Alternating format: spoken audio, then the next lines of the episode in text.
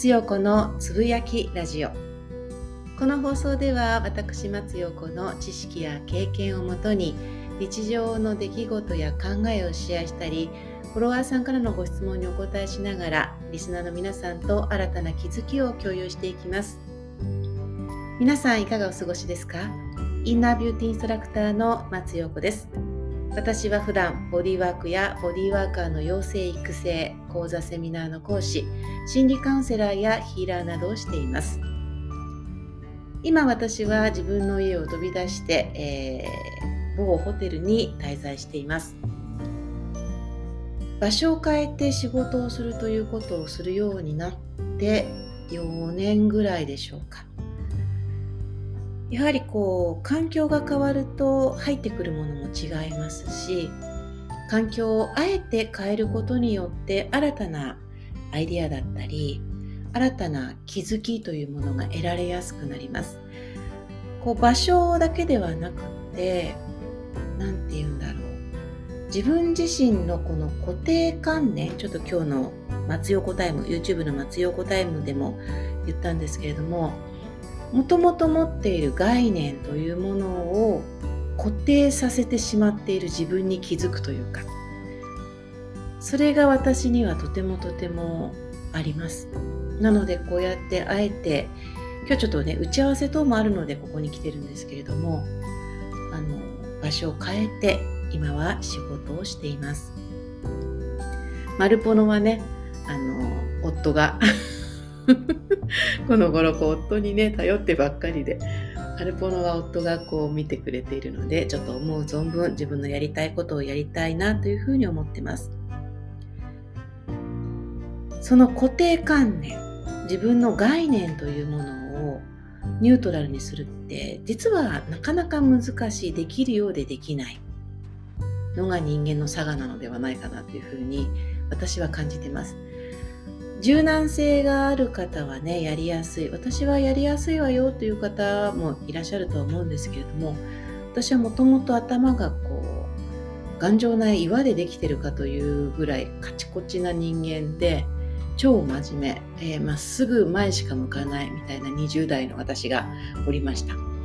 だいぶ50代になって、えー、柔軟性がついてきてかなり柔らかくはなってきているけれどもまだまだそういうふうなこの、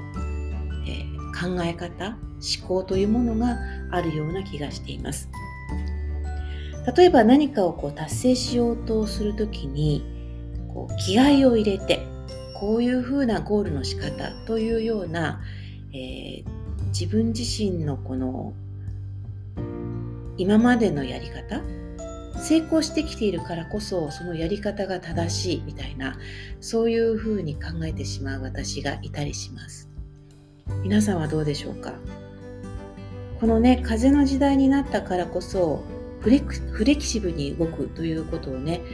えー、私もいろいろなところで発信してますしいろんな方もそれを発信してますがではそのフレキシブルさ柔軟性というものを自分がどれだけ使えているかそこのところがやはりこう一人になって考える時間を作るってすごい大切だなっていうふうに思ってるんですね。で瞑想を毎朝1時間するようになって1時間ってするようになったのが1年ちょっと瞑想するようになったのがもう数年前なんだけれども1時間しっかりする特に忙しい時ほどするようになってものすごく自分の脳内がクリアになってます今私仕事の話だったりとか自分の思考のことについてお話ししましたけれどもこの固定観念って感情の出し方もこう類似しちゃうっていうことが多いなっていうふうに思います。これは心理カウンセリングをしていてたくさんの方々を見させていただいてすごく特に感じるようになったんですけれども同じ方がね何回も何回も来てくださるんですね。なのでそういう方々を見るとその感情の出し方のループというのかな。それがこうやっぱり一定化してしまっているというか同じところで回っているというか。ステージは上がっているけれどもそこでまた同じ感情が出てくる。そんなような繰り返しを、えー、見させていただくことが多いです。だからこそ私がやってるセルフセラピストあれやっぱり本当にすごいものを作ったなと自画自賛ではあるけれどもその自分の感情に向き合う自分の思考に向き合う向き合い方とそれを流す流し方手放す手放し方というものをこう私のやり方としてお伝えしそして自分なりの方法を見つけていくというのがセルフセラピスト講座。あれを私がしっかりとこの感覚ではなくこう伝えるというアウトプットするにあたって自分にこう意識化していくっていうんでしょうか。それができるようになってから余計にこう流れが変わったなというふうに感じてます。今ね2期が、えー、2期の2回目が終わったところですけれどもこれはどんどんどんどん皆さんに渡していきたいなという部分とまあ、セルフセラピストは少し置いといてご自身がこ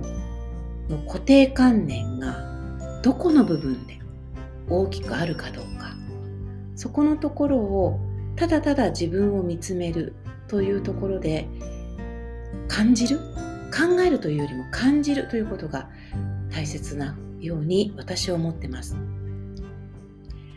こう日本って例えば今ないのかな？小学校の時に夏休みラジオ体操に行くとスタンプが押されますとかあとはあのいろいろなねこうスタンプカードみたいのがあってこのスタンプが全部押されたら何千円引きとかそういうようなこう何かを集めるっていうものがあるじゃないですか。でもこれって実はその流れを作ってるんですよね。そうするとこれをするのはこうしなければいけないみたいな勝手なそういう感覚が自分の中に無意識に入ってきている。そこを意識して手放すっていうことで新たな自分が見えるような気がします。皆さんはどうですか？自分の中の固定観念。これを流す術をまず自分を見つめることによってもらえたら感じることができたら嬉しいなというふうに思います。